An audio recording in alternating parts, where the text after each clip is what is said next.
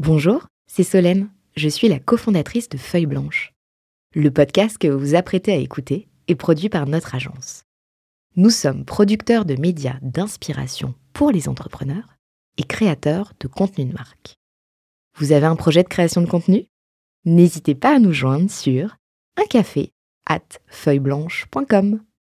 En attendant, bonne écoute Feuille blanche.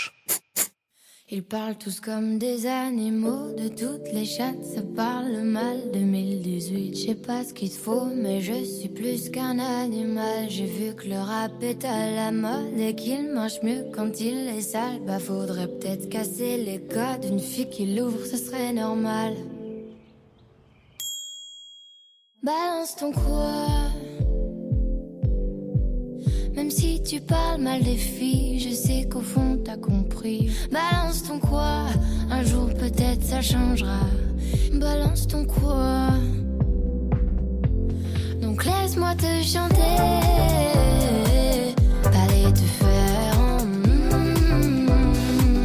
Eh bien, si en tout cas notre invité lui passe à la radio, il passe au podcast de Cash Out. J'ai nommé Augustin Paluel Marmont. Bonjour Augustin. Bonjour. On est ravi de te retrouver avec mon compère Renaud que je salue aussi Voilà, pour la le- forme. Le retour, Le retour. Petite tu nous as manqué sur les deux derniers épisodes. j'espère bien. Ah, J'ai de la chance, donc c'est bien. Je suis un privilégié. Augustin. Ah oui, là, sache-le. là- là, on a sorti le grand jeu. Hein. Ouais, canon. Alors, euh, je sais pas si tu vas balancer. En tout cas, tu nous as promis euh, un épisode euh, J'ai rien 100% promis. sans bullshit. Par les cash. En, fait, je t'engage un petit peu. Euh, alors, Augustin, bah, c'est le Augustin de euh, Michel et Augustin. Je pense que tout le monde connaît. Non, Euh, non, non, tout le monde ne connaît pas. tout le monde pas ne connaît Ah, pas. bien sûr que non. Ah bah, moi, je connaissais. Euh, Et, je et je te connaissais aussi quand tu étais donc entrepreneur chez Michel Augustin pour avoir fait danser les entrepreneurs au salon du entre- des entrepreneurs pardon euh, euh, sur la plénière. Donc euh, j'espère que les choix musicaux vont nous nous entraîner euh, comme comme à l'époque.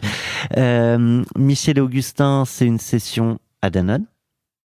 C'est une session à Danone, oui. Et euh, alors j'ai lu euh, que c'était un peu plus de 100 millions d'euros. Peut-être. Moi, j'ai j'ai jamais été l'homme des chiffres. C'était Michel, le- le- la star des chiffres. Moi, Ouais. j'ai jamais regardé le compte en banque. Que- comme Michel le faisait plusieurs fois par jour de la boîte, mais moi, j'ai- j'étais voilà. Mais c'est, il y a pas de. c'est- Je, je te laisse lire ce que tu veux lire. je, et je te libre. laisse commenter ce que tu veux euh, commenter. Ouais, c'est quand même important qu'il y en ait un des deux qui regarde les chiffres à un moment. Ah, mais Ah c'est ouais. pour ça que j'ai eu beaucoup, beaucoup de chance de vivre cette aventure avec euh, Michel. Très complémentaire. Euh, Aujourd'hui, on te présente encore comme entrepreneur. Oh, Ouais, moi c'est un mot que j'aime beaucoup, entrepreneur, entrepreneur au sens très large. hein, c'est j'entreprends ma vie. Ouais. On, on va parler de sa vie d'après, ta vie de maintenant en fait, mais ta vie d'après euh, la session.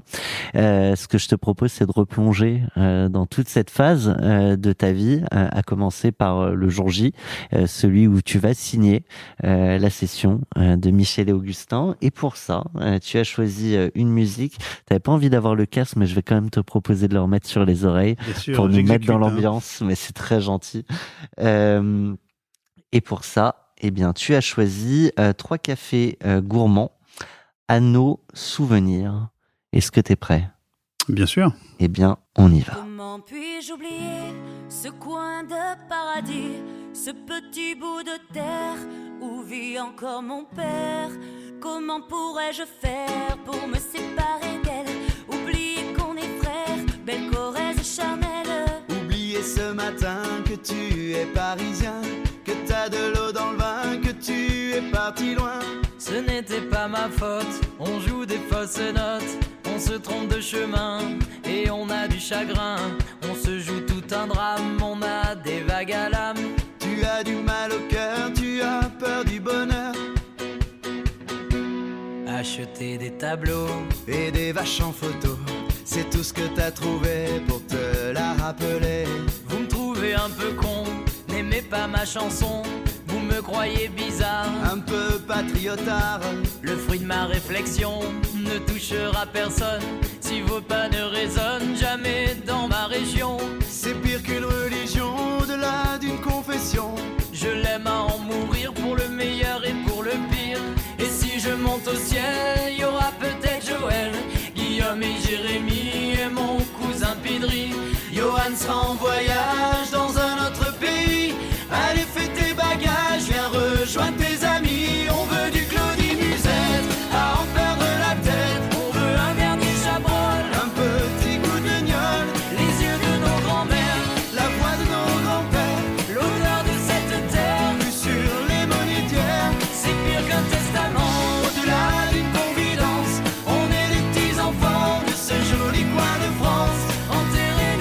La difficulté sur cette chanson, c'est qu'il n'y a pas vraiment de refrain.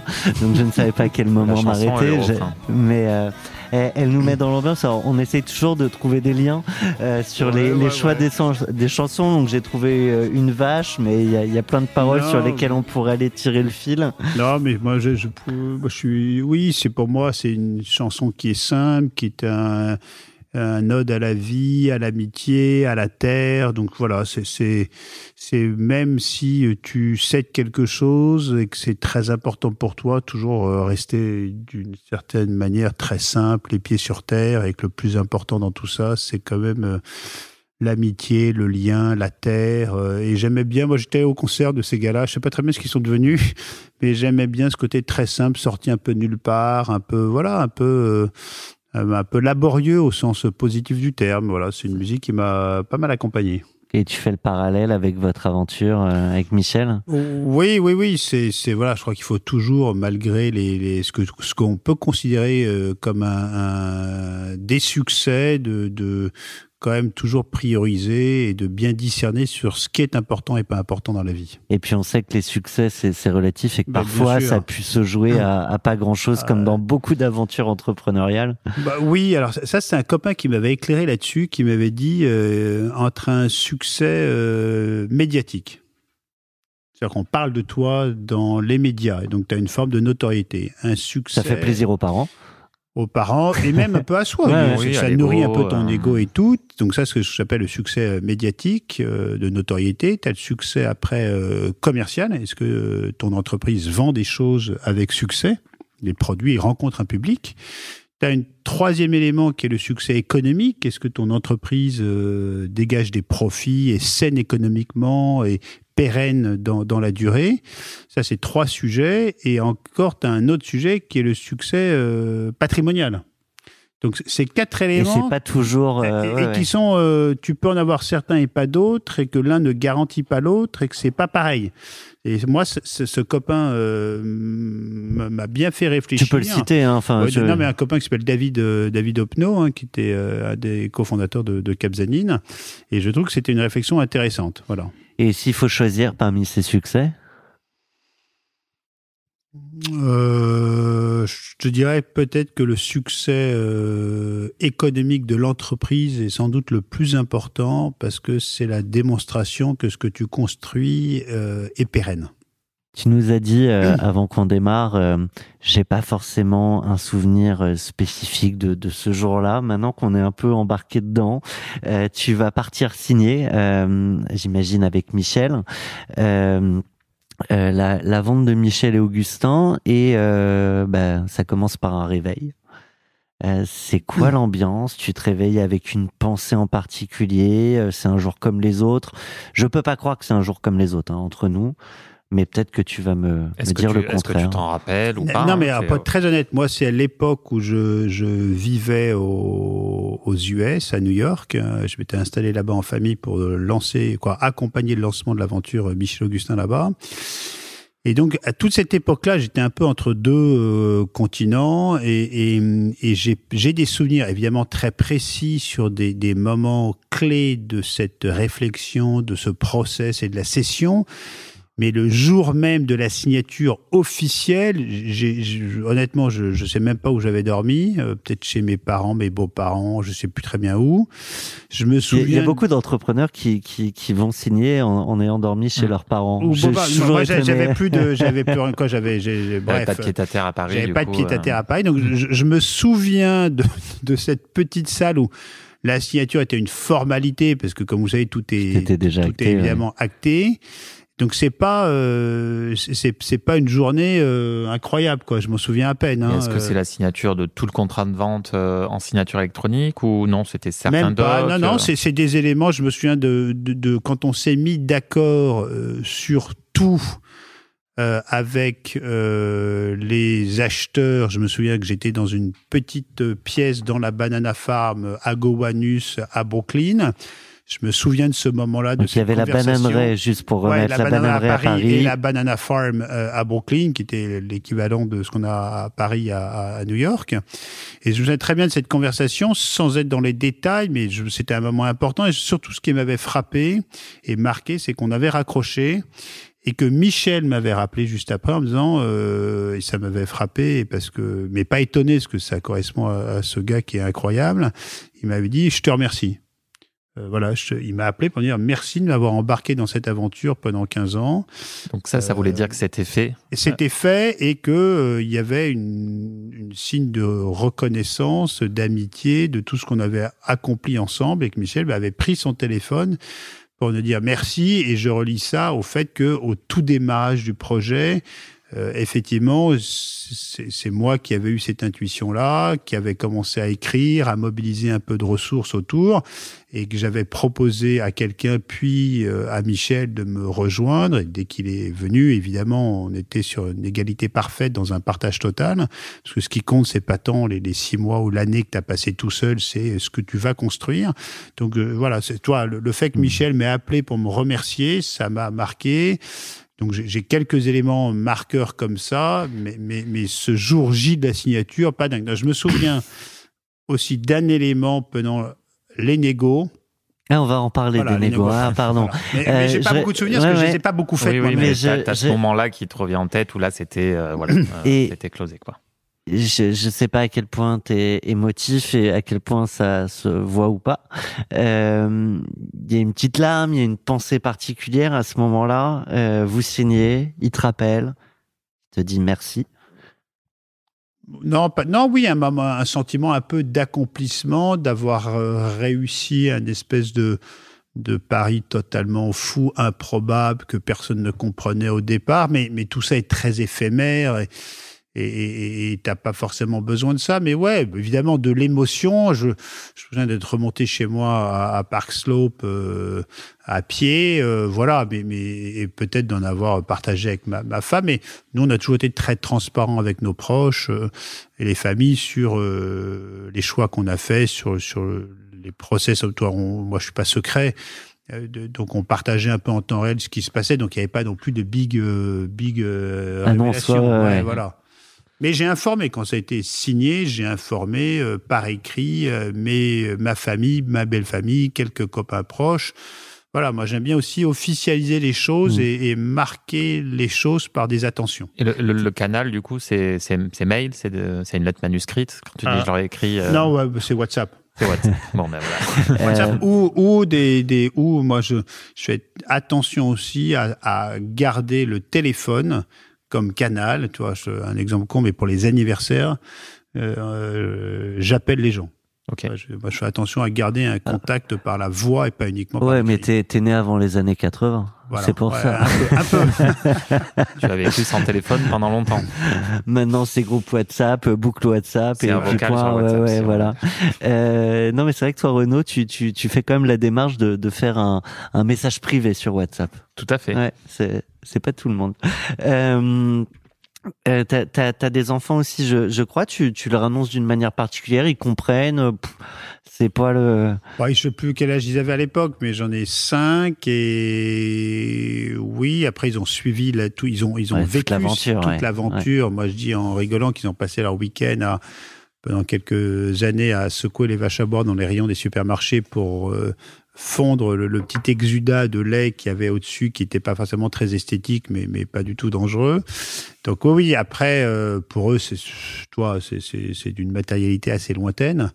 Euh, mais oui, mais, ils- je les ai tenus informés. euh, ils comprenaient les enjeux aussi, Oui, puis euh, je notamment financiers qu'il y avait ou non Oui, toujours- un peu, et je racontais surtout les choses, comment ça se passait. euh, donc moi, j'ai toujours essayé de partager cette aventure avec euh, mes proches, ma femme, mes enfants. Donc ils étaient assez au courant. Je ne sais pas très bien ce qu'ils comprenaient, mais en tout cas, pas de secret, quoi. Euh, bah, tu la partages aussi cette aventure aujourd'hui euh, avec les auditeurs de Cash Out. On fait un gros flashback. On revient euh, très rapidement sur les débuts de l'aventure parce que tu l'as dit, en fait, tout le monde ne connaît pas Michel et Augustin. Euh, donc, pour parler de l'aventure, tu as choisi Louise Attaque. Euh, effectivement, euh, né dans les années 80 ou un peu avant. Euh, je t'emmène au vent. Ouais, c'était. J'ai mis ça parce que c'était là. Tu parles de, de, de, de, Michel, du coup, que t'as emmené au vent. ça va, et surtout, non, mais c'était une des musiques qui m'a accompagné pour, pour mon mariage. Ah. Eh bien, on écoute. Là, des fois, dans Cash Out, il y a des violons tristes. Hmm. C'est pas le cas là. Des violons joyeux. Allez, viens, je t'emmène au vent. Je t'emmène au-dessus des gens. Thomas a très envie de chanter.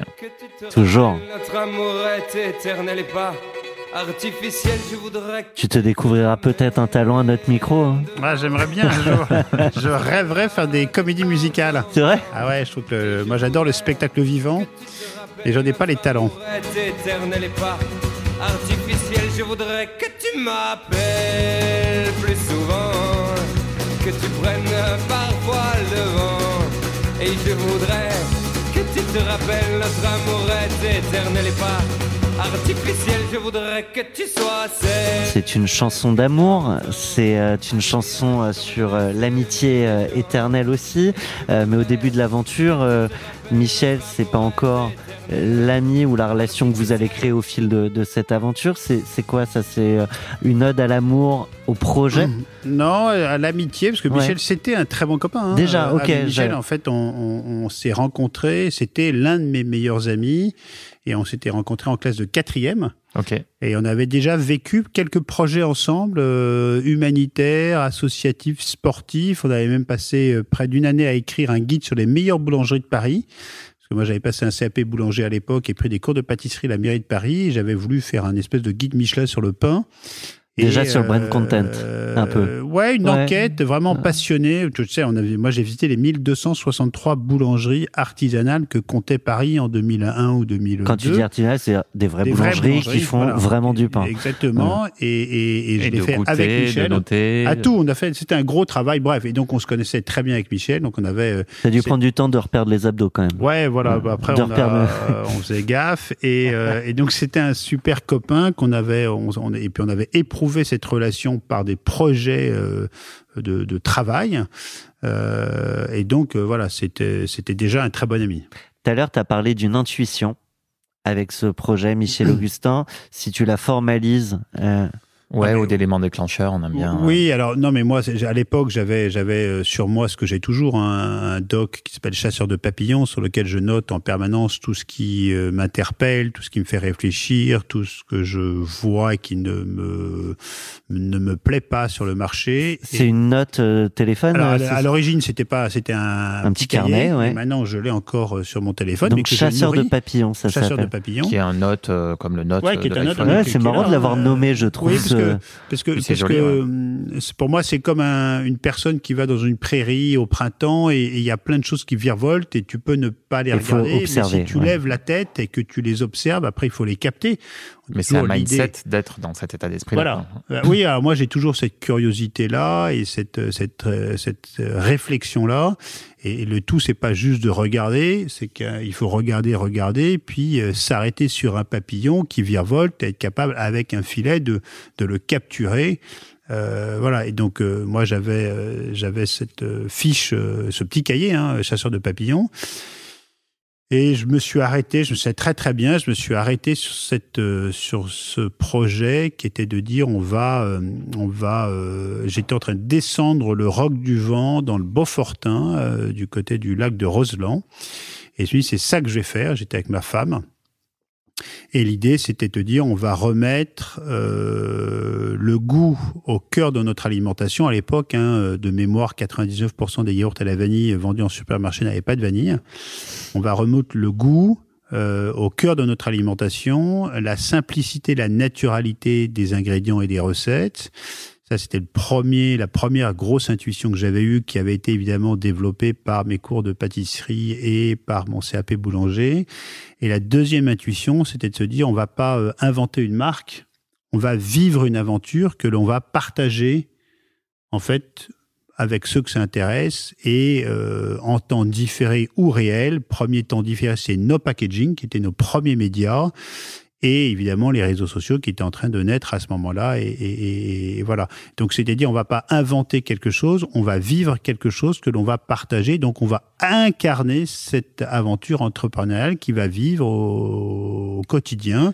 Donc c'était un peu le love story de, de, de, de, de la bouffe. il y avait Voilà. des pendants à l'époque d'entrepreneurs qui, qui faisaient ça, qui t'ont inspiré ou Ah, c'est euh, Non, mais moi, il y a plein. Moi, je m'inspire de tout ce que je vois. Euh, en France, il y avait rien euh, dans cette thématique-là. On a été avec d'autres hein, très précurseurs là-dessus de réincarner l'entrepreneuriat et, Ouais. et d'en faire quelque chose de vivant, réel, partageable. Et c'est pour ça qu'il y, a- eu cet engouement médiatique euh, et autour de cette marque et cette aventure. Et c'est ça que je pense qu'il y a n'y a pas une école de commerce, il n'y a pas un BTS qui n'a pas fait l'étude de cas euh, Michel et Augustin et ça a été un levier de notoriété extrêmement fort pour nous. Et moi je dis c'est l'héritage qu'on a laissé euh, très modestement, c'est qu'on a été l'une des briques d'un écosystème qui a donné envie à une génération d'étudiants français de tenter l'aventure entrepreneuriale et c'est une vraie reconnaissance qu'on a aujourd'hui et je- je- je- je- j'en suis très heureux. Euh, avec d'autres, on n'était évidemment pas les seuls. Et moi, il y a plein de gens qui m'ont inspiré. Il y a euh, Bronson m'a inspiré. euh, j'ai adoré sa vie. J'ai jamais rencontré. C'est quelqu'un que j'ai trouvé incroyable. Et évidemment, tu as l'aventure Ben Jerry. Euh, qui moi m'avait profondément marqué quand je partais l'été aux US chez des copains dans le Vermont. Et il y a une forme d'héritage Ben Jerry parce que sans eux je pense que je n'aurais jamais eu l'idée. Mais là où je suis euh, très là où c'est canon c'est qu'en fait le jour où on a décidé leur aventure m'intéresse plus parce que en fait je suis pas Jerry Michel est pas Ben et force est de constater que on a chacun notre créativité nos aspirations nos personnalités que notre aventure ne ressemble euh, en rien à la leur, mais sans eux, on n'aurait sans doute pas eu l'idée. Voilà. On parlait euh, tout à l'heure en off de, de ces entrepreneurs qui se font un personnage.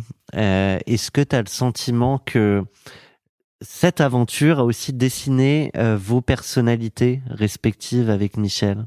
Je, je, je pense pas. Je pense que on a construit une entreprise, une aventure autour de nos talents. Donc je pense que ça, c'est plutôt comme ça que je le vois, c'est qu'on n'a pas créé des personnages pour rentrer dans une histoire, c'est qu'en fait on a on a écrit et vécu une histoire autour de nos talents, de nos personnalités, et c'est comme ça que je, je le, je le vois aujourd'hui. Après, quand tu commences à avoir une, une être à toute proportion gardée une personnalité publique et médiatisée, évidemment, le prisme fait que on peut, comme tout le monde, Oui, ça resserre un oui, peu le on te prisme. caricature. ouais. Donc nous, on a été dans nos rôles, dans nos contributions, je pense assez souvent un peu simplifié, mais ça c'est la vie et c'est pas grave. Euh, Michel a apporté beaucoup plus sur la partie, la partie créa que ce qu'on peut croire. Moi, j'ai apporté beaucoup plus aussi sur le reste. Donc, en fait, les- voilà, on aime bien simplifier, caricaturer, a- mais, mais dans les faits, c'était beaucoup plus riche que ça. Il y, y a cette idée qu'il y en a un qui était la grande gueule, l'autre plus sérieux. euh, Oui, plus les chiffres, plus le Ouais. En fait, c'est le, le, subtil- le, mélange échange, est un peu plus subtil que ça.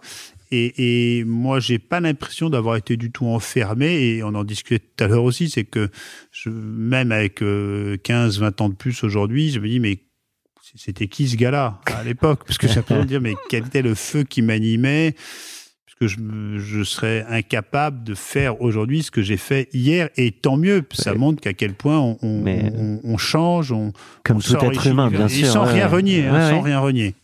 C'est comme les artistes qui referaient pas les mêmes chansons qu'il y a 20 Voilà. ans et qui ne renient pourtant pas Voilà. leur euh, leur héritage euh, musical. On reste en musique pour euh, pour se plonger euh, euh, dans les premières négos. Et pour ça, euh, on part avec Manu Chao, Me Gustas Tu.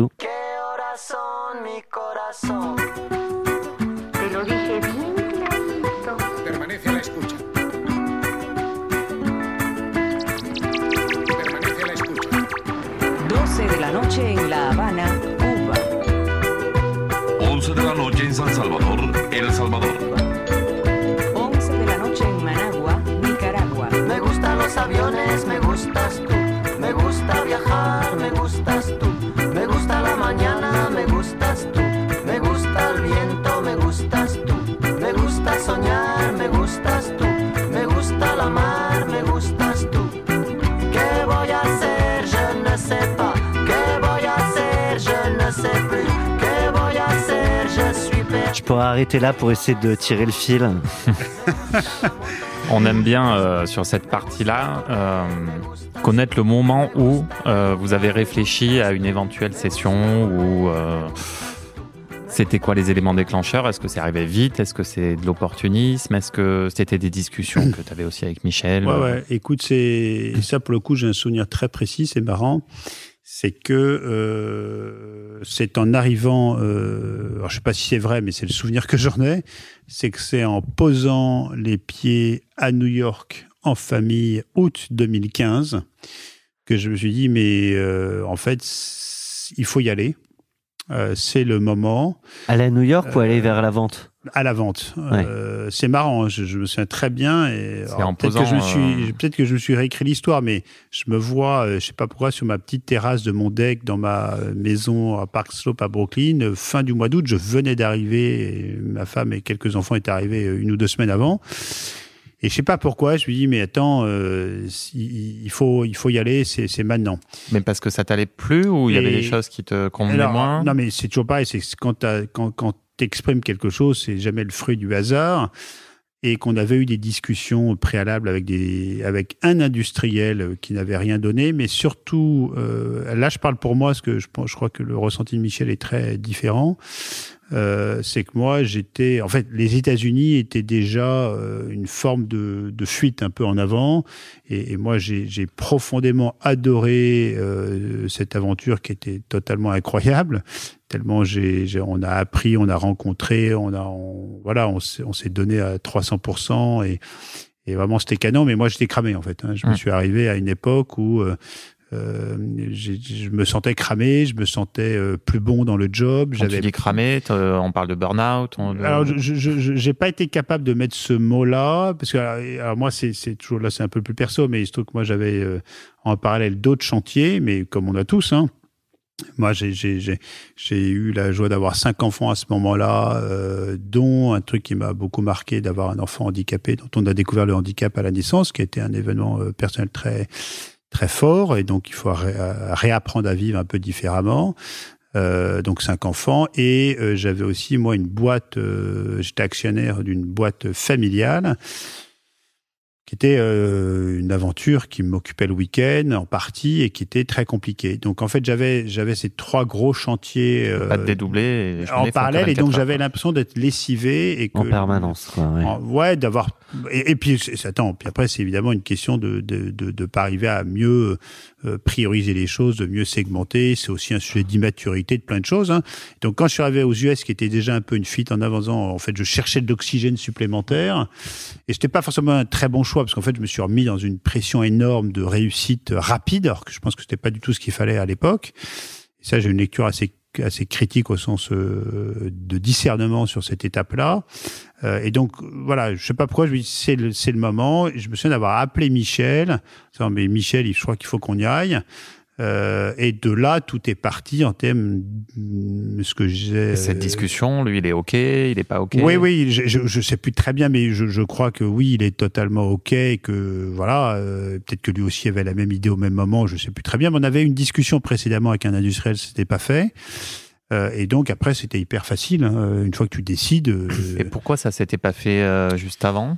Parce que euh, tu sais pas, de temps en temps, tu as, une évidence qui apparaît, c'est qu'en fait, c'était le bon moment et que moi, je me suis aperçu que c'est peut-être c'est peut-être en arrivant, quoi, je relis l'histoire, hein, mais c'est peut-être en me disant en arrivant à New York que euh, New York n'était pas forcément la bonne option euh, de suffisante pour régénérer cette forme d'enthousiasme, de créativité, de fait qu'en fait, j'allais, moi, je tournais un peu en rond. J'étais plus bon, on n'avait plus d'idées. Hein.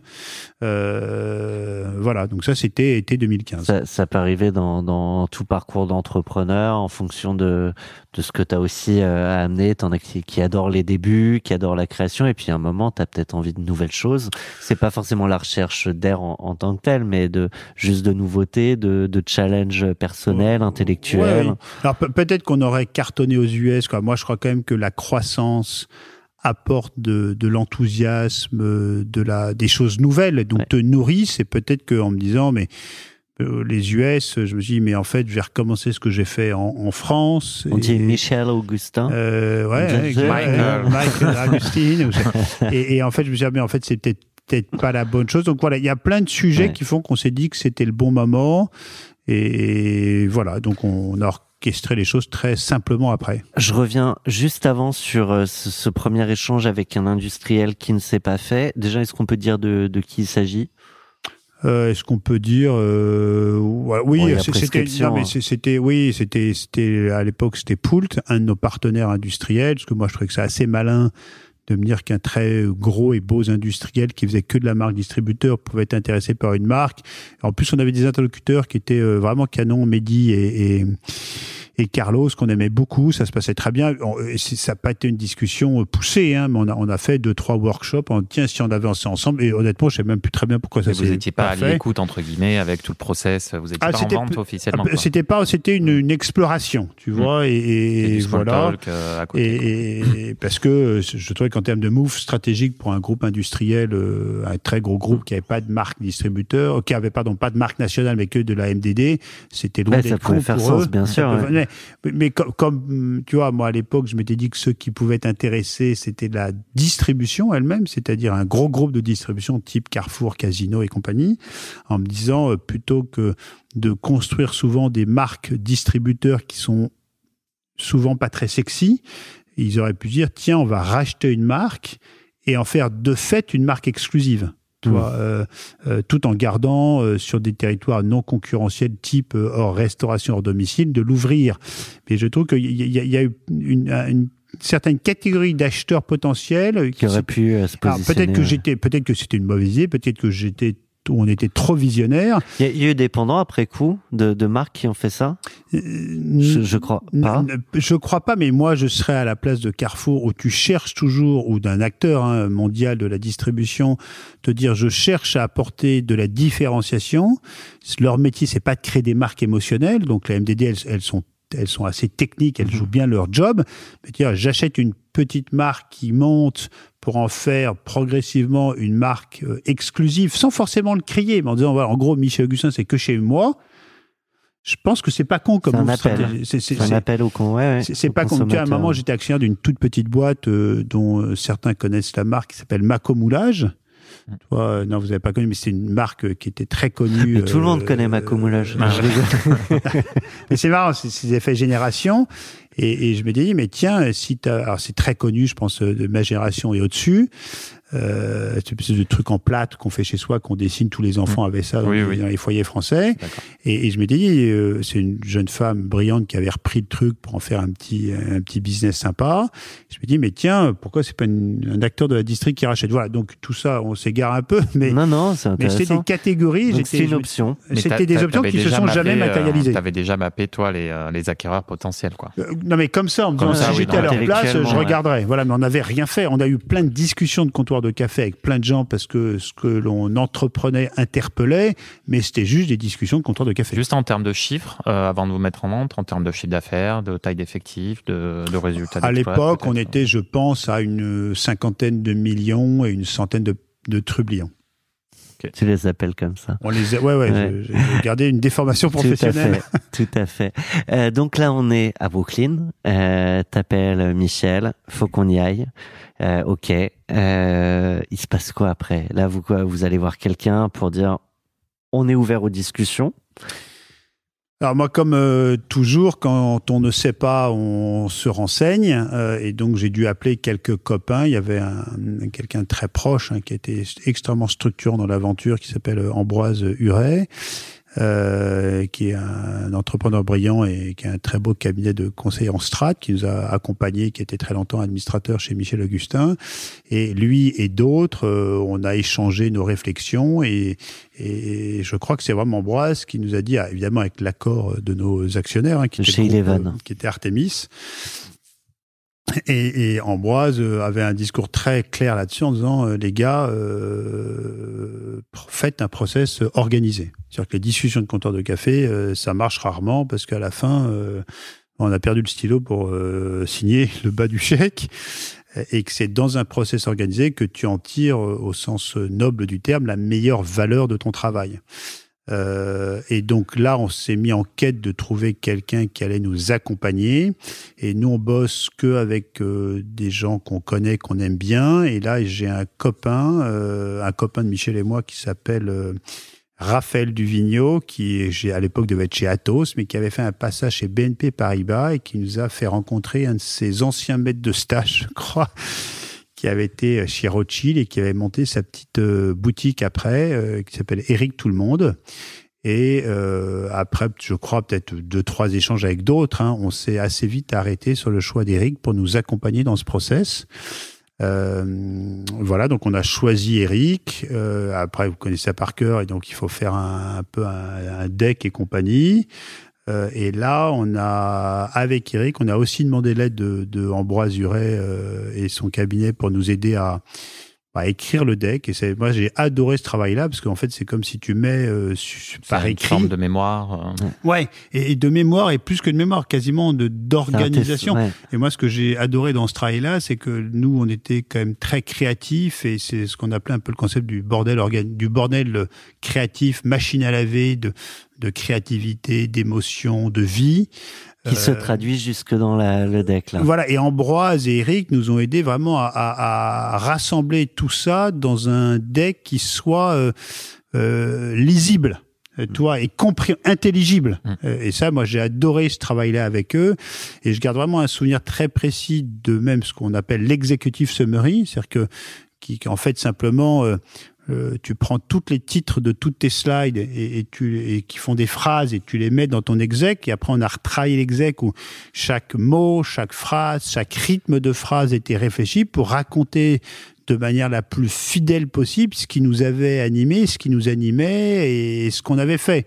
Et, et moi, j'ai adoré ce travail-là intellectuel. Tu vois, euh, et moi, c'est pas mon talent, mais avec des gens dont c'est le talent, on a vraiment écrit Oui, sur un super deck. euh, Un deck qui se boit comme du petit lait. Ah non, mais c'était un super deck. Hein. Vraiment, moi, j'ai adoré ce travail-là. Et, et, et après, on a eu euh, Eric qui a orchestré le process. Euh, et on était à sa disposition. Et, et nous, on n'était pas aux manettes. Euh, Et justement, là, ce travail-là préparatoire, il y a, il y a aussi un, un choix, une sélection d'acquéreurs potentiels? Enfin, vous avez fait ce travail-là ou... Oui, on a fait ce travail-là. euh, C'était à l'automne 2015 avec Eric euh, et notre actionnaire qui était quasi unique, donc Artemis, euh, qui nous a remarquablement accompagnés, donc Patricia Barbizet, euh, François Pinault, Alban Gréget, Alexandre Guillou, tout ça. On a eu, moi je dis beaucoup que la, la gouvernance d'entreprise euh, a été euh, chez nous un des éléments structurants de, de- de cette aventure. Ouais, c'est c'est important. Moi, je, je suis très sensible à la gouvernance d'entreprise, à la fois euh, niveau conseil, niveau board, euh, COMEX, et niveau conseil d'administration. Moi, c'était pas du tout une formalité. Ça a vraiment été pour nous hein, une chambre de résonance, de, de réflexion qui a été intense, et, et, et on doit beaucoup à nos actionnaires. Euh, Vous n'avez, euh, parce qu'on on l'a dit, hein, je ne trahis pas de secret. Au final, vous vendez à Danone, on l'a dit dès le début. Euh, vous allez en voir d'autres? D'autres acquéreurs alors, potentiels? Eric, je me souviens très bien quand avec Eric, on- je me souviens, on était dans la salle du conseil d'Arte. Alors moi, je faisais toujours mes allers-retours Paris-New York à ce moment-là, et je me souviens très bien d'une séance de travail dans la salle de cette très grande belle salle du conseil d'Artémis rue François 1er où on fait sur un paperboard la liste de tiens, ça pourrait intéresser qui. ça. Et donc on, on fait les catégories. Donc là, tu remets tes carrefours, etc. Voilà, voilà, ça. voilà. Et, et- et je me souviens très bien. Et et- et il y a un moment, il y a donc évidemment, on regarde les secteurs de l'agro, euh, des géants de l'agro, et évidemment Danone arrive très vite. Et je dis non, bah Danone, moi j'y crois jamais. Et on avait une petite embrouille avec eux une époque sur les, les deux vaches là et tout. De quel ordre? Euh, Marque, bah, euh, pays Ouais, un ou- peu de marque en Ouais. sens de paternité, d'idée, de concept. Voilà, il y avait un petit, euh, rien de très grave, mais il y avait un petit bisbee. Et euh, je savais de réputation que Franck Ribou, euh, voilà, on n'était pas, on n'était pas son dessert préféré. mais à l'époque c'était Faber. Il se trouve que Faber, donc moi j'ai dit non mais je Emmanuel crois pas Faber. jamais, ils peuvent pas, ils peuvent pas nous reprendre, c'est pas possible pour ces raisons-là. Et euh, moi il se trouve que j'avais et ma, ma chère mère m'avait offert à, à un Noël, quelques Noëls avant, le bouquin Chemin de traverse de Faber, que j'avais trouvé vraiment incroyable comme bouquin. Et j'avais mis un mot à l'époque à Faber en disant tiens. Après son discours à... Non, non, bien avant. Non, bien, avant. ok. HEC, c'est l'été, on a signé HEC, donc c'est exactement été 2016. bien avant, chemin de traverse, j'ai dit, écoute Emmanuel, on se connaît pas, mais, mais moi je te connais, peut-être que tu me connais de, par mes produits, mais sache que j'ai lu ton bouquin et j'ai trouvé ça incroyable, pour telle et telle raison. Et il m'avait répondu, je crois, un mot très rapide.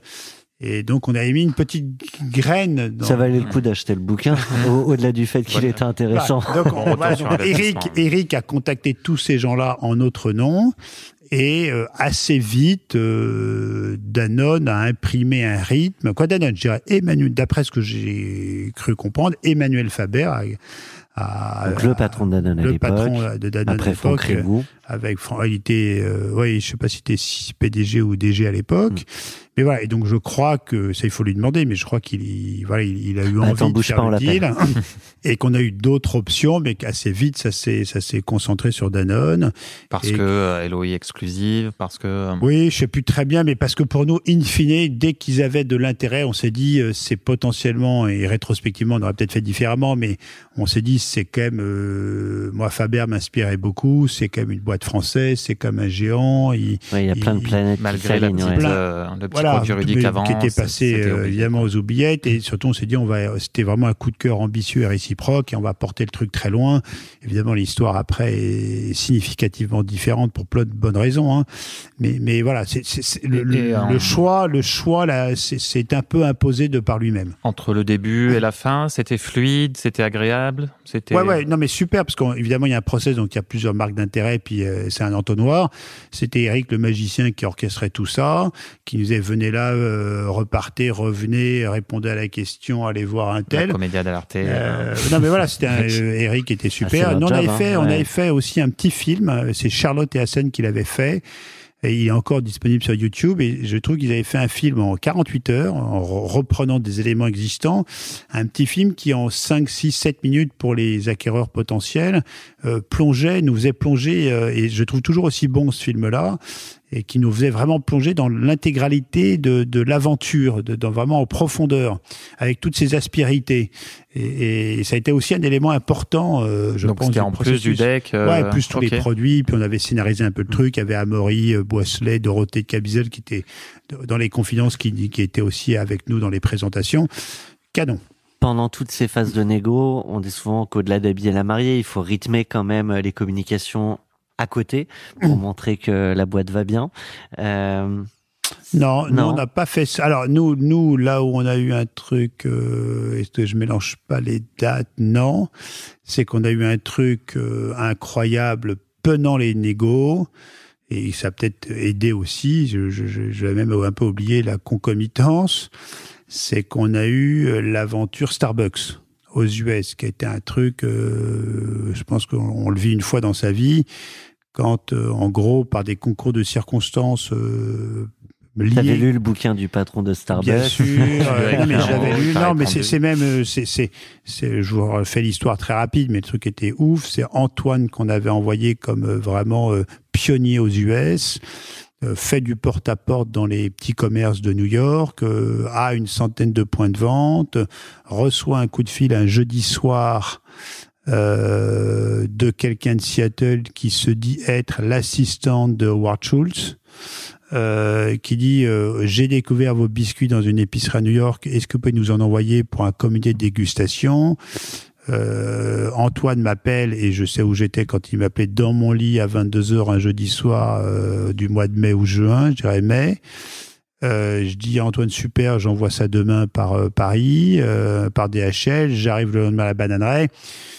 Je sais pas pourquoi. Émilie me dit que le coût du colis DHL, c'est genre 2000 dollars. Je dis, ben, pour ce prix-là, c'est con. On a qu'à demander à quelqu'un de partir passer le week-end à Seattle. Là, c'est Charlotte et Hassan qui prennent le ballon et qui mettent en scène leur départ et tout avec une grosse résonance sur les réseaux sociaux jusqu'au point où la femme de Ward Schultz, qui est francophone, voit le truc passer et par des, plein de concours de circonstances et de talent de Charlotte et Hassan, il se retrouve à être reçu par Howard Schultz Génial. euh, à Seattle et qui dit euh, Banco, on va vous mettre dans les 12 000 Starbucks américains demain. Donc là, ça a été. Et il une- prend des décisions rapidement, Non, mais, ce monsieur. et ça a été une information qui, évidemment, nous, on a mis en scène sur, les, sur nos réseaux à nous et qui a fait l'ouverture euh, euh, de toute la, entre guillemets, de une très grande partie des médias en France, euh, dans les flash infos de France Info, de RTL, de TF1, des Échos, du Figaro, Super du bien truc. orchestré et du coup. Euh, euh, et- et- médiatisé, mais c'était la réalité. Ouais, ouais. Donc moi, ce que j'ai Mais souvent bon dit, timing. Ce que j'ai dit souvent chez Michel Guzin, c'est que c'est partir de rien ou presque rien et être capable de raconter des histoires extraordinaires. Mais pour ça, il faut avoir préparé le terreau, il faut avoir les bons talents, être capable de saisir les bonnes opportunités. Si j'avais simplement dit euh, balançons un truc sur DHL, euh, il n'y aurait pas eu l'histoire Mhm. qu'il y aurait eu après. Et nous, Ouais. c'était une histoire qui a été euh, incroyable parce qu'après, on a vécu le déploiement dans tous les Starbucks aux US et c'était un truc incroyable. Ouais, et du coup, ça fait de l'aventure US en, en, en partie. Voilà, au démarrage, après, on n'a Ouais. pas réussi à transformer l'essai parce que c'était très compliqué, mais on est resté peut-être 18 mois ou 2 ans chez Starbucks, puis on a vécu des trucs Du de coup, ouf. c'était les, euh, lesquels de produits euh, C'était les carrés la queue le le, Ah, ouais. ça, les petites barres, et, et vraiment, c'était une aventure émotionnellement, intellectuellement euh, incroyable. Euh, Il n'y a pas une négo, il n'y a pas de vraie discussion sur certaines clauses?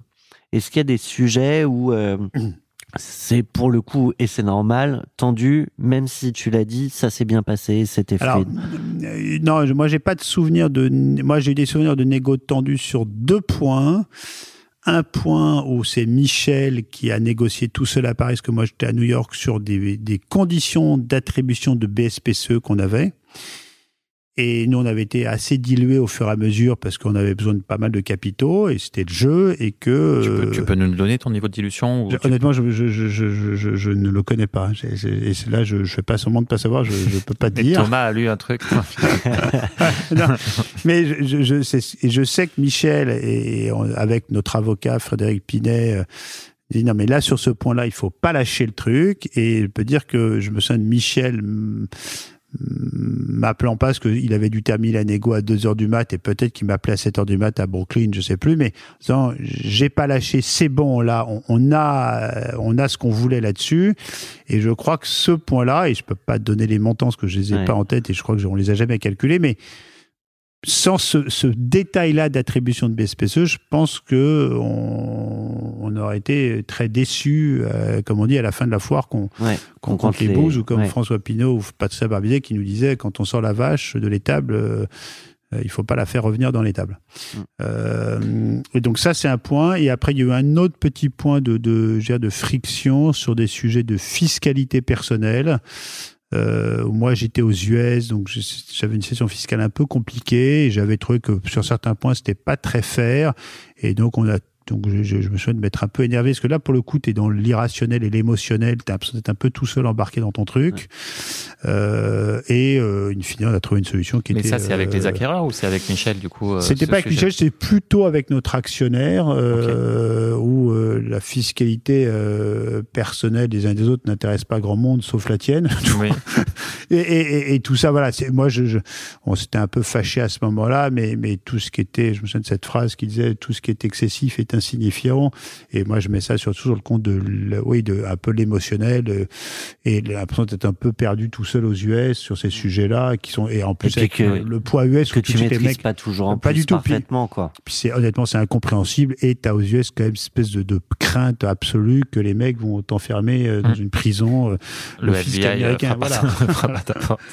Et du coup, en termes de montant, euh, c'était satisfaisant. Vous vous étiez donné une, une Ouais, on s'était donné, on s'était donné un petit seuil et, et honnêtement, oui, oui, on a eu la chance de le respecter. Mais nous, c'était une session en trois tranches, hein, donc euh, 2016, 2018, 2020, donc c'était totalement euh, prévu. Loqué 4 ans. Alors moi, j'aime pas le mot loqué euh, parce que j'ai pas l'impression d'être loqué parce que nous, on avait une différence entre euh, notre notre situation actionnariale et notre situation opérationnelle. Et Mhm. même de fait être que ce deal a été renégocié en cours une ou deux fois pour plein de bonnes raisons. Et là pour le coup Artemis et Danone ont été euh, canons.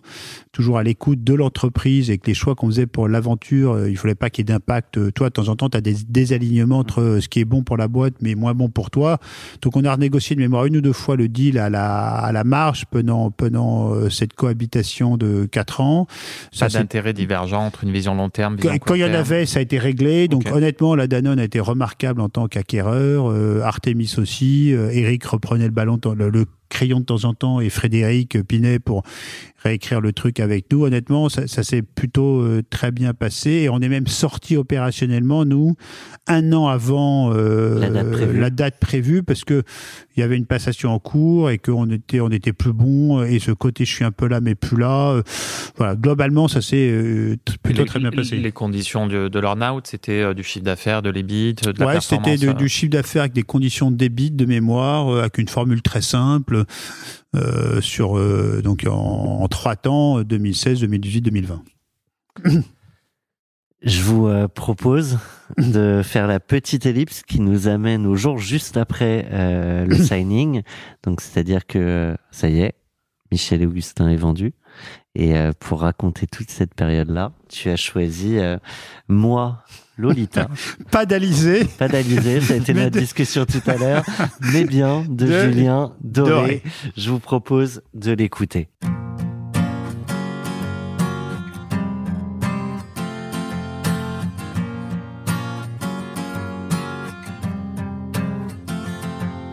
Moi, je m'appelle Lolita.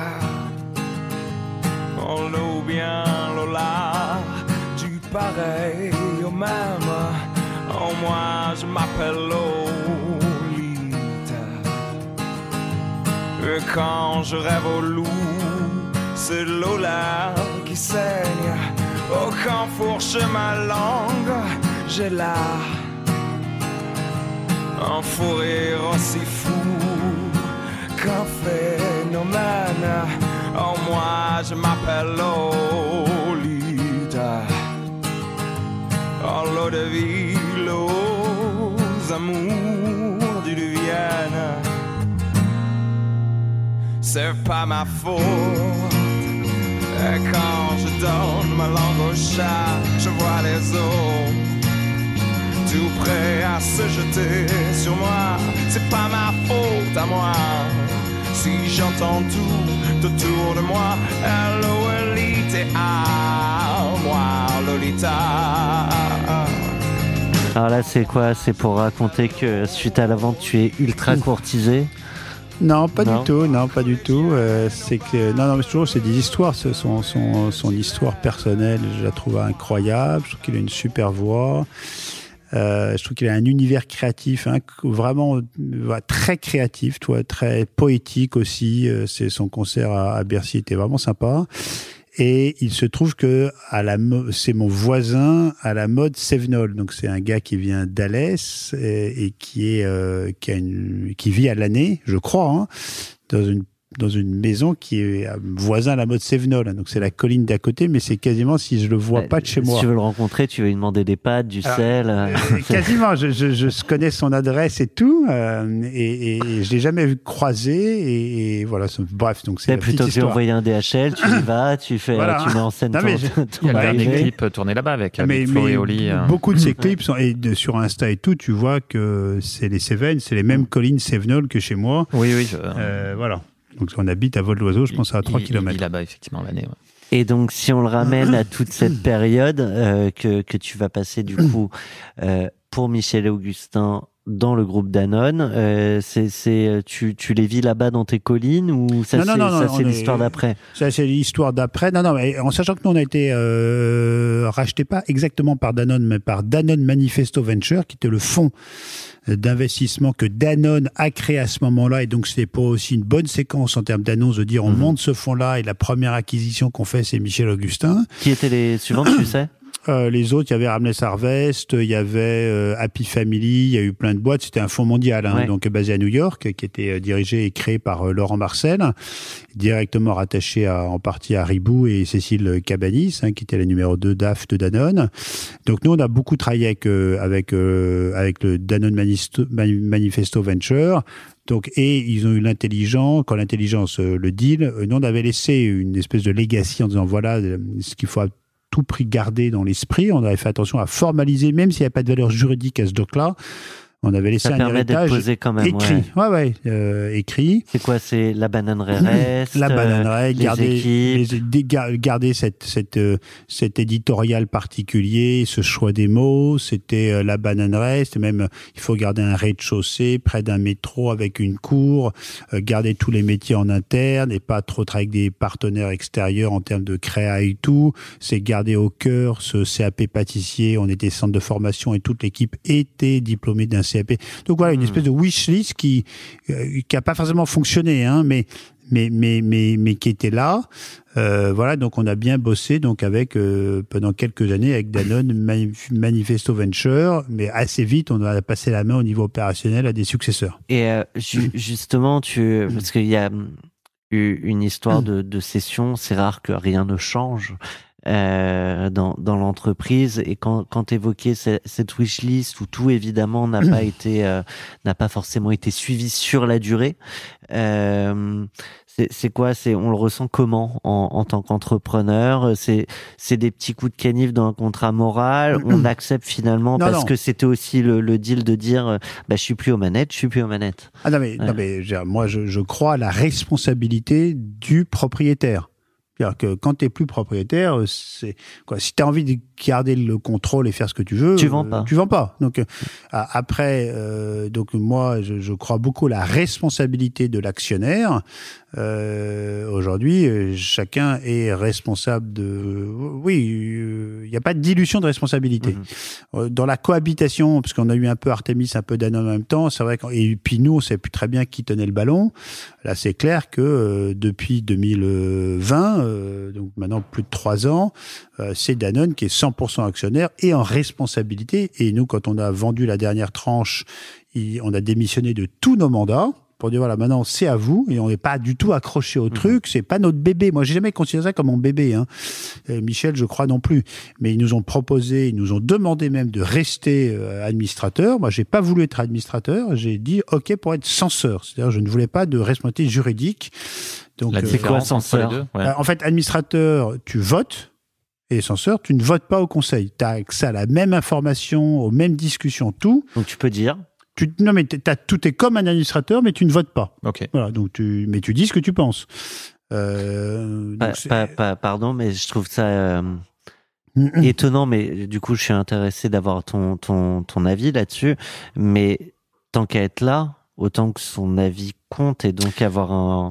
Oui, mais on, sachait qu'on- oui, ouais. on savait qu'on était de toute manière au conseil euh, minoritaire, Oui. parce que Danone avait 100% des titres. Ça aurait été très différent si l'actionnariat avait été éclaté. Là, tu as quelqu'un qui est actionnaire à 100%, qui a tout pouvoir, et donc de faire semblant de voter. Oui, c'est un vote plus euh, symbolique. que- Symbolique qu'autre chose, Mhm. mais ça nous a jamais empêché, et même, je pense peut-être même Plus facilement. encore même plus, je sais pas, euh, jamais. En tout cas, on a toujours euh, été avec Danone dans la phase d'après, euh, disponible euh, et euh, très libre de notre façon de parler.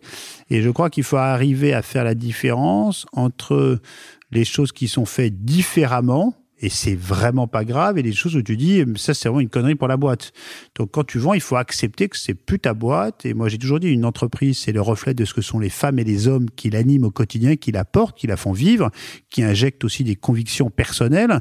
Et donc, c'est normal qu'une boîte se transforme avec les personnes qui en ont Qui la propriété ouais. et qui la font vivre au quotidien. Donc, moi, j'ai toujours accepté sans aucun problème, parce que j'étais pas accroché à ce truc-là. Oui, et t'as pas mis d'affect comme tu- ou, ou pas trop. euh, Pas trop, non, mais en tout cas, j'avais beaucoup d'affect à une époque. Puis quand tu vends, euh, tu dis, euh, voilà, c'est plus ma boîte, hein, même. Et elle a jamais porté nos noms, elle a porté nos prénoms. C'est très différent. Après, on, euh, on a toujours fait attention à dire ce qu'on pensait et arriver à avoir le bon niveau de discernement entre ils font différemment, on n'aurait pas fait pareil, mais on pense que c'est smart. Et les trucs on dit, euh, là, on pense que c'est c'est pas c'est pas terrible, voilà.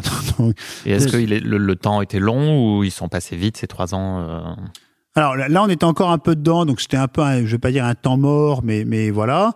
Et moi, j'ai plus une vision de ce qui se passe depuis qu'on est parti en septembre 2020, où on est encore censeur aujourd'hui. Donc, on, on se voit quatre, cinq fois par an. On voit les péripéties qu'il y a, les choses bien et plus complexes. Et, et là, on a toujours une liberté de temps. Et moi, honnêtement, je veux dire, Michel Augustin, j'y- pense euh, quatre fois par an quand je vais au conseil, et peut-être de manière aussi un peu volontaire. Je, je- je fais attention de pas quoi. Je fais attention. Je ne regarde pas trop ce qui se passe pour justement euh, regarder le futur et pas le passé. Ça peut être. Pour attraper euh, les nouveaux papillons. Exactement. Ouais. Mais ça peut être un, un réflexe de beaucoup d'avoir du mal à, à- Enfin, se lâcher prise, il n'est pas simple. Il a peut-être été simple pour toi, ou après coup, en refaisant l'histoire, il est plus simple maintenant que ça a pu l'être. Oui, oui, je, je- non, mais je pense que là aussi, les gens pensaient que c'était plus compliqué que, que ce ça que ne l'a nous, été, euh, Vraiment, voilà. Euh, donc, euh, moi, je pense qu'on a eu assez vite le bon niveau de distance. On s'est totalement effacé au profit de notre successeur pour lui laisser carte blanche. On a toujours été à leur disposition. On donne notre avis, euh, ça intéresse plus ou moins. Bah, c'est sûr que quand tu, au, fur et à mesure des bords, tu dis un truc euh, et que tu te répètes de temps en temps, tu dis, mais écoutez, je comprends pas, je me répète, personne n'écoute ce qu'on dit, mais ça fait partie de la vie. Et, bon, a puis a- j'imagine que plus la- le temps se s'étale euh, depuis la session, moins la vie euh, est peut-être entendue. Je sais même pas, mais c'est c'est comme ça et tout ça est pas très grave. Hein. Euh, mais Et- moi, je crois vraiment que oui, il faut, il faut arriver à laisser carte blanche aux gens qui reprennent le flambeau.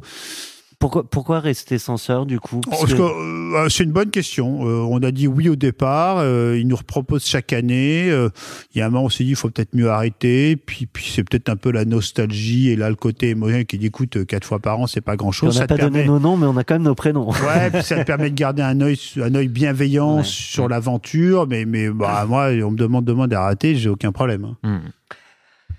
Augustin vient de balayer toute l'aventure de, de cette session de Michel et Augustin. Avant de, parler de l'après, euh, j'ai une question euh, de Muriel euh, de Potreps, qui est notre partenaire banquière euh, corpo chez Neuflise. Muriel, je te propose de poser ta question à Augustin. Merci, Augustin. Fort de votre expérience, quel conseil donneriez-vous à un jeune entrepreneur qui souhaite céder son entreprise aujourd'hui? Conseil en termes de choix de repreneur, de timing, d'accompagnement précession? C'est une question. euh, bonjour euh, Muriel, c'est une question. Euh, moi, quoi, moi, je, je, je déjà sur la motivation de la session. Je crois que c'est des sujets euh, qui sont quand même euh, extrêmement euh, engageants et que euh, plutôt que de répondre à une question, je challengerais déjà la question pour que les motivations soient des motivations qui soient euh, réfléchies. Enrichies, euh, maturées, entre guillemets. On peut vendre pour de mauvaises raisons. On peut vendre pour de mauvaises raisons, on peut regretter d'avoir vendu. Donc euh, moi je pense que ça, ça nécessite, comme tout choix important dans la vie, d'avoir ce que j'appelle souvent des échanges à cerveau ouvert et donc de s'en- s'enrichir afin d'être certain que la décision que l'on s'apprête à prendre est la bonne.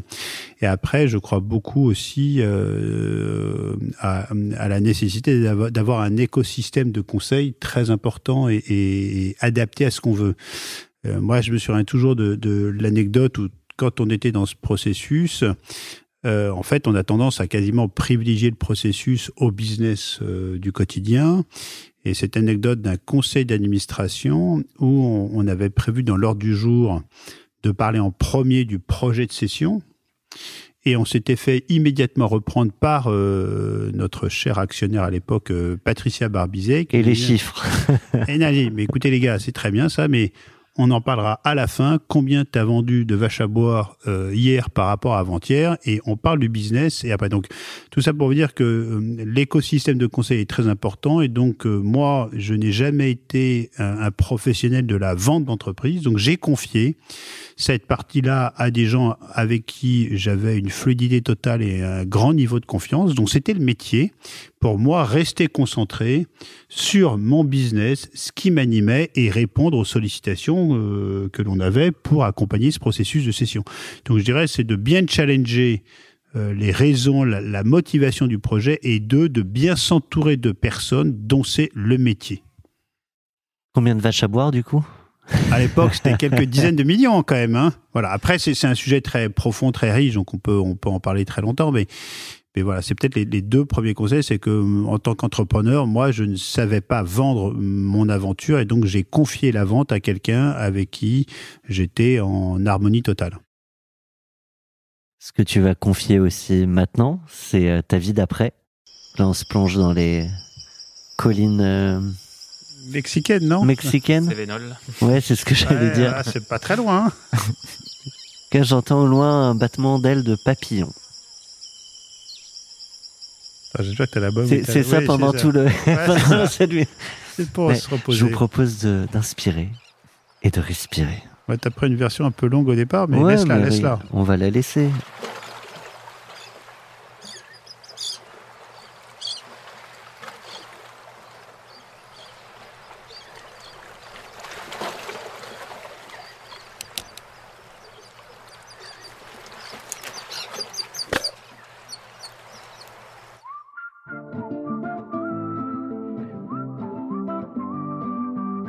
Une musique qui s'appelait euh, qui s'appelle Changer le monde. Même quand le ciel vire au gris, derrière il cache un peu de bleu. Sous son armure, ton cœur sourit. Fais un effort, découvre-le. Si on te dit que la vie n'est pas belle, réponds-leur que c'est là tout l'enjeu. De voir dans les nuages des merveilles quand il pleut. Si on te dit que le monde est cruel, réponds-leur qu'on te le. Un petit bout de soleil dans nos yeux. Puisqu'on est deux, qu'on se rassemble. Puisqu'on le peut, qu'on se ressemble. L'impossible, on le laisse au vent. On est prêt, on est prêt, on est prêt. Rien ne sera jamais comme avant. Demain est un nouveau présent qu'on redessine comme des enfants. On est prêt, on est prêt, on est prêt à changer le monde,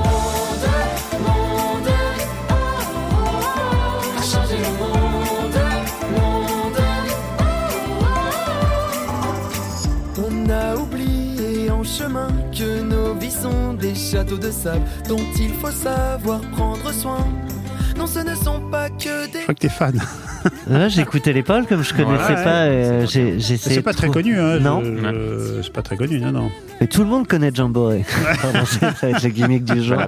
On l'appelle.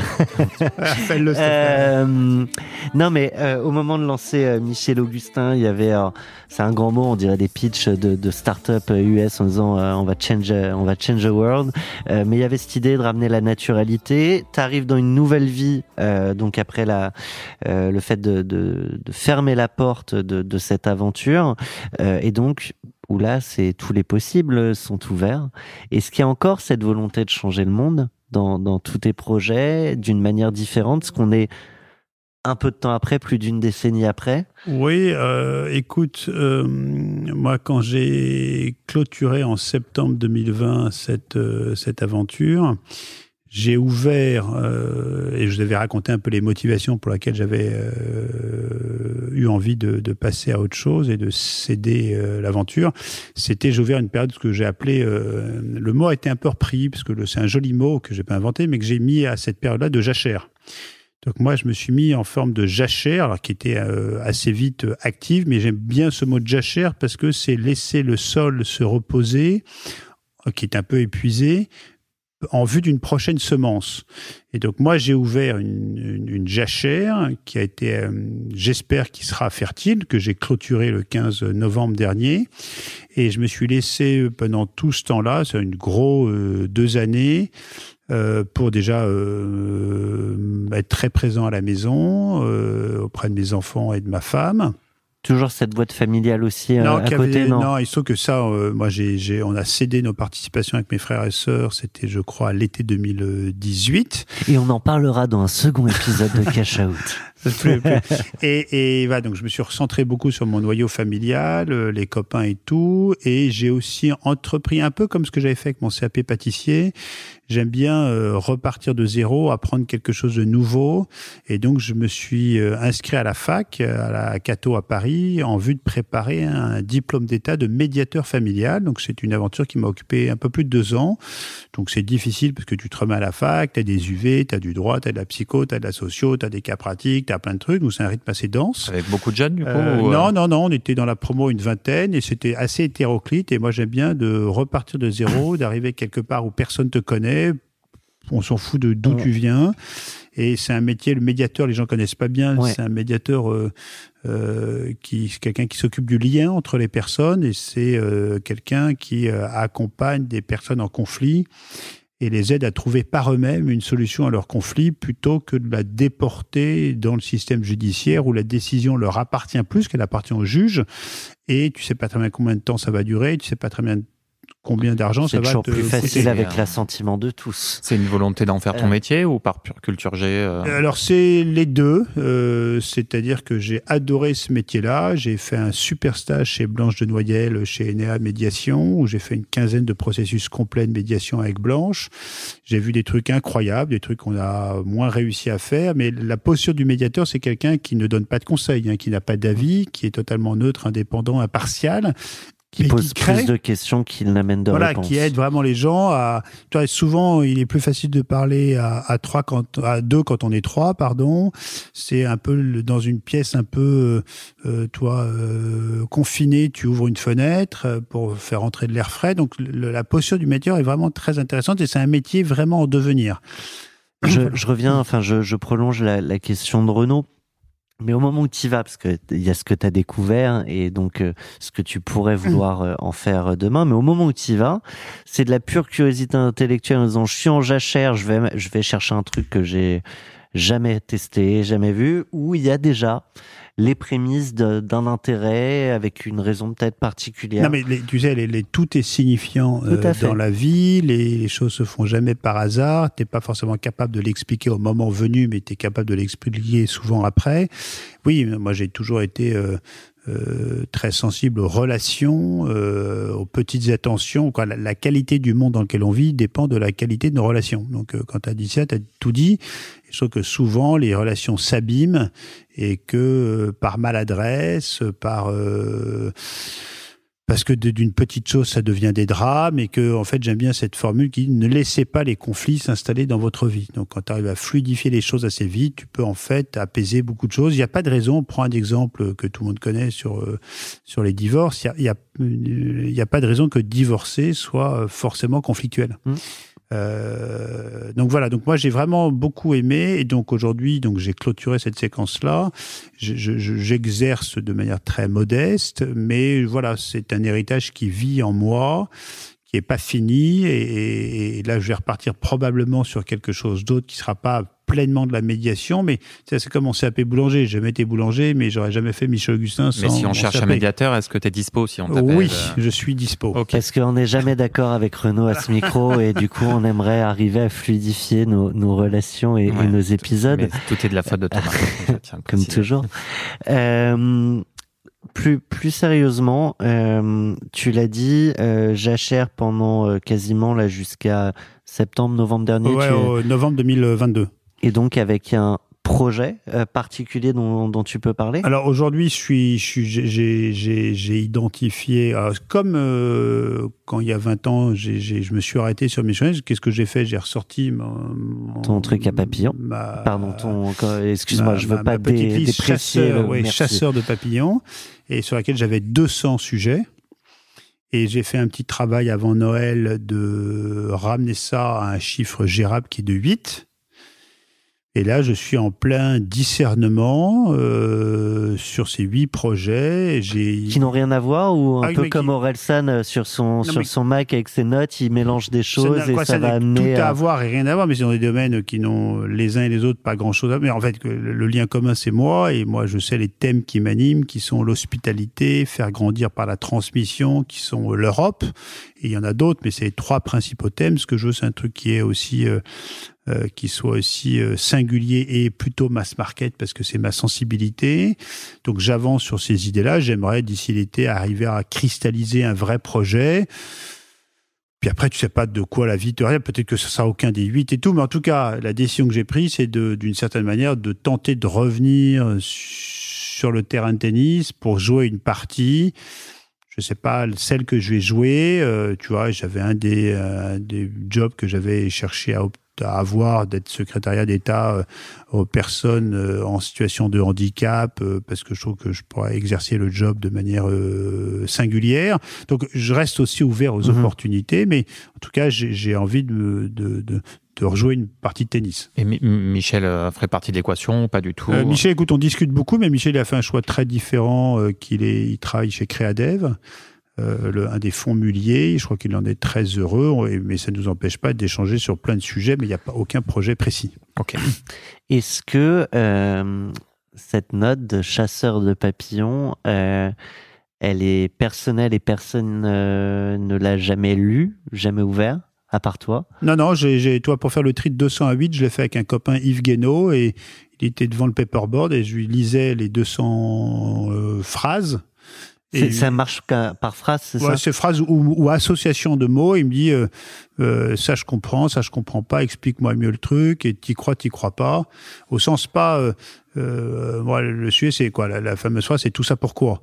Et Donc en fait, euh, je vous ai répondu à Michel Augustin sur le tout ça pourquoi en me disant au-delà d'objectifs personnels qui sont plus tous les mêmes aujourd'hui, de dire la petite contribution qu'on a eue, c'était de donner envie à cette génération d'étudiants français de tenter l'aventure entrepreneuriale. Et moi, ce qui m'anime beaucoup, c'est en fait euh, le, le, le, le tout ça pourquoi. Tu vois, donc euh, c'est très important le, le sens profond que je veux donner à cette prochaine aventure. Je tente un, un truc, mais tu es évidemment libre déjà parce que c'est ton podcast et puis parce que par nature euh, on est tous libres. Euh, mais est-ce que tu nous lirais une phrase de ce chasseur de Ah, papillons mais de- de- de- au de- hasard euh, juste- Non, mais c'est une Mais il en phrase- reste plus que huit maintenant, Oui, il y en a plus que huit. Non, mais, non, mais c'est pas des phrases forcément. c'est pas secret dans le sens où je partage avec mes proches, ils m'aident à réfléchir. Mais par exemple, j'ai commencé à le nouveau concept d'un- d'une saga de spectacle vivant autour du témoignage et de la transmission, qui soit à la fois drôle, triste, interactif.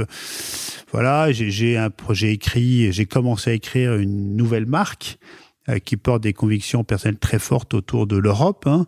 Euh, voilà, donc euh, je suis dessus. J'ai Et une marque 2 Parce que Euh, sur l'Europe, c'est très. mais j'ai, j'ai- je réfléchis en ce moment. Ok, avec- sur le comment et sur le quoi comment, et- mais, mais la marque dirait. Le pourquoi et après tu vas chercher Voilà, le, le. le marque, elle dirait, euh, elle va te faire aimer l'Europe, elle va te faire euh, développer ton sentiment d'appartenance à l'Europe, elle va être euh, l'un des symboles de l'Europe dans le monde entier. Et attention, quand on dit Europe, je sais que toi tout de suite, comme tout le monde, on pense Union européenne, alors que l'Europe, moi je pense Mhm. C'est à l'Europe. Il y a, il y a- Géographique, tu veux dire? Il y a combien de pays dans l'UE 27, Ah, 28 27, ouais. 20, 28, je crois, ou 27. 6, non, maintenant, avec euh, le euh, Brexit. voilà. Bref, ouais. Euh, tu l'élargis. l'Europe géographique, il y a 49 pays, et pour plein de raisons euh, qui m'animent sur l'Europe, c'est que c'est pas l'Europe, l'Europe, c'est l'Europe pour la paix, c'est pour le dialogue des peuples, c'est pour la connaître ce qu'on connaît pas dans nos voisins, c'est pour ne pas traverser le monde quand euh, tu vas aux îles Lofoten, tu vas dans les Pouilles, c'est déjà merveilleux. Donc il y a plein de pour le pour le ensemble, on est plus fort quand que la, la- la France, par des effets démographiques, va va disparaître au niveau mondial en termes de poids économique hein, par les jeux démographiques. Donc il y a, y a plein d'autres. Donc, moi, c'est vraiment avant tout ce qui m'anime profondément et, et je vois une marque comme un média pour promouvoir des idéaux auxquels je crois. Tu vois, c'est ça. Donc donc il y a rien de secret, mais j'ai huit projets comme ça et, et j'avance. J'en ai sur le sur le comment s'attaquer au divorce, comment s'attaquer à l'obésité aussi. euh, 48% de la population française. Et pour moi, l'obésité, c'est un des symboles de, de de, de, de la maladie de notre société, Et, tu euh, vois. euh, et des grosses différences en fonction. sociaux. de- ouais, ouais, bien, sûr. ouais. Donc c'est un sujet très compliqué. euh, euh, Mais intellectuellement, euh, hyper intéressant Voilà. à, à pousser. Quoi. Et alors, je vais juste pousser un dernier truc, parce que je vois le, le, le temps qui file, mais j'ai quand même une, une question. Tu ne pourras peut-être pas tout faire de, dans ta vie sur ces huit grands projets. Ah, euh, euh, j'ai pas vocation à les Ouais, faire, Voilà. hein. Peut-être que j'en ferai aucun, je- je sais pas, hein. Ma, ma question, c'est ce que tu décideras. euh, après, ça intéressera qui ça pourrait intéresser, euh, mais de léguer ceux que tu ne, ne feras pas euh, pour que chacun puisse se les approprier. Oui, alors moi, je crois qu'une idée vaut rien. Euh, ce qui compte, c'est la façon dont les gens. euh, moi, je dis souvent, il y a les gens qui ont des idées et qui décident, et après des capacités à fédérer des talents pour sublimer faire, par ouais. une exécution remarquable une idée qui est pas forcément géniale au départ. Moi, j'ai, j'ai- je me sens jamais propriétaire de mes Ouais. idées. Ce que j'aime bien, par contre, c'est la paternité des, des, des idées. Mais, mais voilà, après, je, je, je, je- je me lance dans quelque chose, je sais pas du tout sur quoi ça va finir. Donc euh, voilà, Inch'Allah, on verra bien. Eh ben, on va se redonner rendez-vous. en attendant, on va se quitter avec euh, la musique sur laquelle euh, tu as fêté le deal. Euh, Ah, c'est vrai? C'est laquelle? Ah. on, on écoute. Mais c'est très important de célébrer, je suis d'accord. On a fait des trucs. euh, euh, ouais, ouais, c'est important. Non, c'est pas là-dessus que tu as fêté le deal. ça, c'était Ouais. l'Europe. Ça, c'est l'Europe. Non, mais par contre. euh, Mais c'était. euh, L'Europe, non, mais très intéressant. L'Europe, euh, qui connaît la devise de l'Europe, de l'Union européenne? Personne. Qui connaît la Mais date? tout le monde connaît. les- qui connaît la date de la fête de l'Europe? Personne. Non plus. Vas-y. 9 mai. Et elle, La euh, devise, c'est une très très belle devise qui est unie dans la diversité. Alors moi j'ai découvert que l'hymne de la Ligue des Champions était un mélange de plein de langues. Euh, alors je te euh, propose vraiment pour le coup de, de se quitter en musique avec Ento euh, Trauma un remix de Joachim Pastor. Donc c'est, on va se plonger. Euh, on a tous vendu à Michel et Augustin Danone. Il y a une grosse fiesta, j'imagine. Non, non, non, même non, pas. Non, non, moi, quand, j'ai vendu, quand j'ai reçu sur mon compte euh, les premiers euros, j'ai fait une folie. Je suis allé m'acheter un, un VTT à 1000 euros.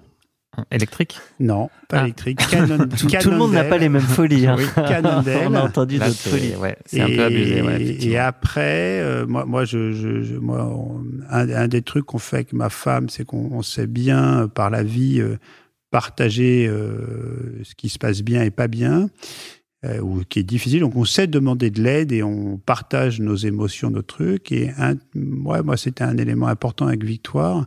C'est quand on est revenu des US et pour plein de raisons, on a, ouais, on a, on a, on est reparti après invité, on a invité une, pour célébrer la vie et pas que le deal, mais pour célébrer plein de choses dans la vie et remercier plein de gens. On a, on a embarqué euh, 60 copains au Canada pour, euh, pour euh, d'un jeudi à un lundi matin dans un super endroit qui s'appelle Sakakomi, qui est un petit hôtel perdu au fond des bois, dans lequel on a passé trois jours, euh, trois quatre jours vraiment canon, à la fois avec beaucoup de nature et d'activités sympas, mais aussi avec des moments euh, de partage intense. On a demandé à des à des copains de préparer des petites interventions sur des sujets personnels un peu profonds qui remuent. Il se trouve que dans notre bande de copains, on a un prêtre, euh, on a un super copain qui est, qui est prêtre et donc on, on célébrait, on a célébré quelques messes là-bas avec des témoignages. Voilà, donc c'était un mix de, Entre le TEDx, la Fiesta et, euh, et tout les ça, et tout ça avec des copains qui venaient du monde entier, qu'on réunissait donc à Sakakomi 3-4 jours fin janvier, c'était 2019. Et vraiment, c'était un, ouais, un très très beau moment Ah, génial. d'amitié euh, avec à la fois de la fête et de Et une puis tu forme de ressors, profondeur. ouais, ouais.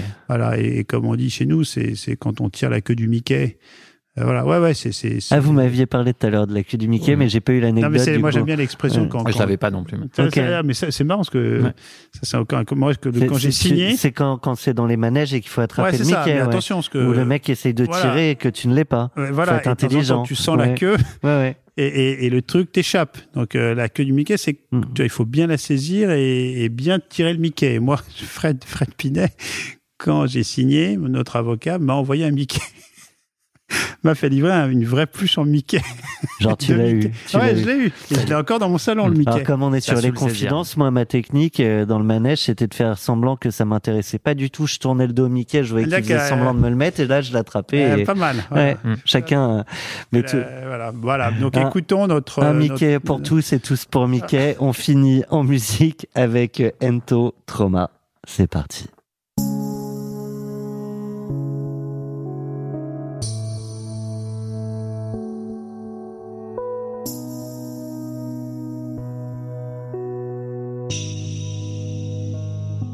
Ça, c'est euh, une musique que j'ai découvert euh, via euh, un entrepreneur Tu peux le citer, on l'a reçu iconique. Iconique. Je sais que j'ai reçu PKM.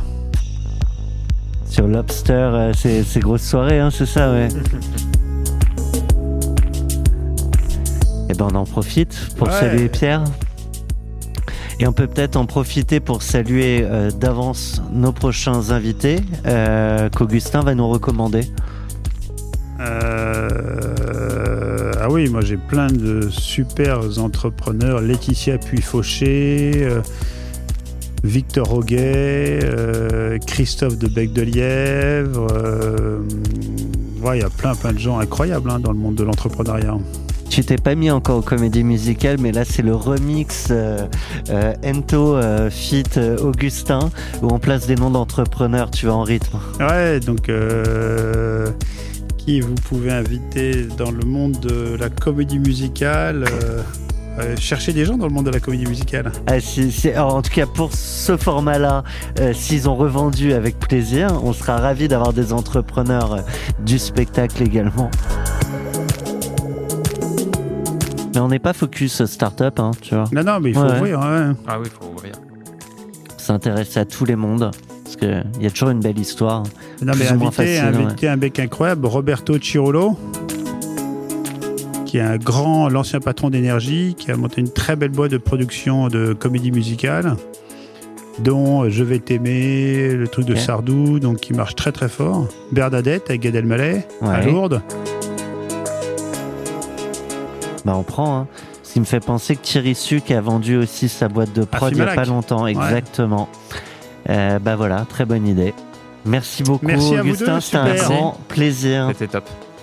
Et euh, merci à tous de nous suivre. N'hésitez pas à vous abonner si ce n'est pas encore fait pour découvrir euh, des aventures folles de sessions d'entreprise à travers les yeux et la musique des entrepreneurs qui les ont fondées. Merci à tous.